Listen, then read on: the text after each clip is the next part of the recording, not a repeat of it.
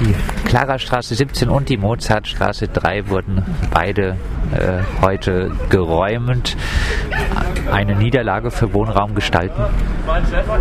Erstmal ein Rückschlag auf jeden Fall. Also wir hätten äh, uns gewünscht, dass wir länger diese Räume bespielen können. Es gab super viel Programm. Es sind super schöne Begegnungen zustande gekommen. Ähm, die Menschen kamen zusammen und hatten viel Zeit, sich auszutauschen und über, äh, darüber zu sprechen, wie sie gemeinsam in Freiburg wohnen möchten. Und wir hätten uns gewünscht, dass diese Projekte vielleicht noch weitergehen könnten. Haben denn die jeweiligen Eigentümer nochmal versucht, mit euch Kontakt aufzunehmen vor der Räumung? Ähm, in der Klarerstraße war das auf keinen Fall der Fall. Da hatten wir keinen Kontakt mit zu dem Eigentümer.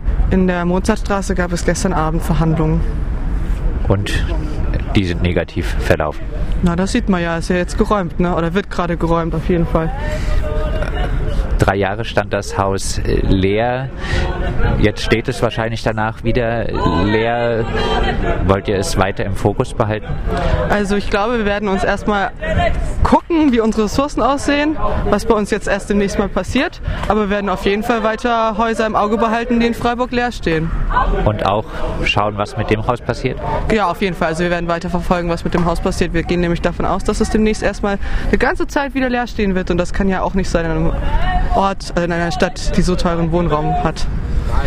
Nochmal ein bisschen, äh, jetzt kamen ja auch hier ein paar Leute vorbei, ein bisschen zusammengefasst, wie hat die Nachbarschaft auf die beiden Besetzungen jeweils äh, reagiert?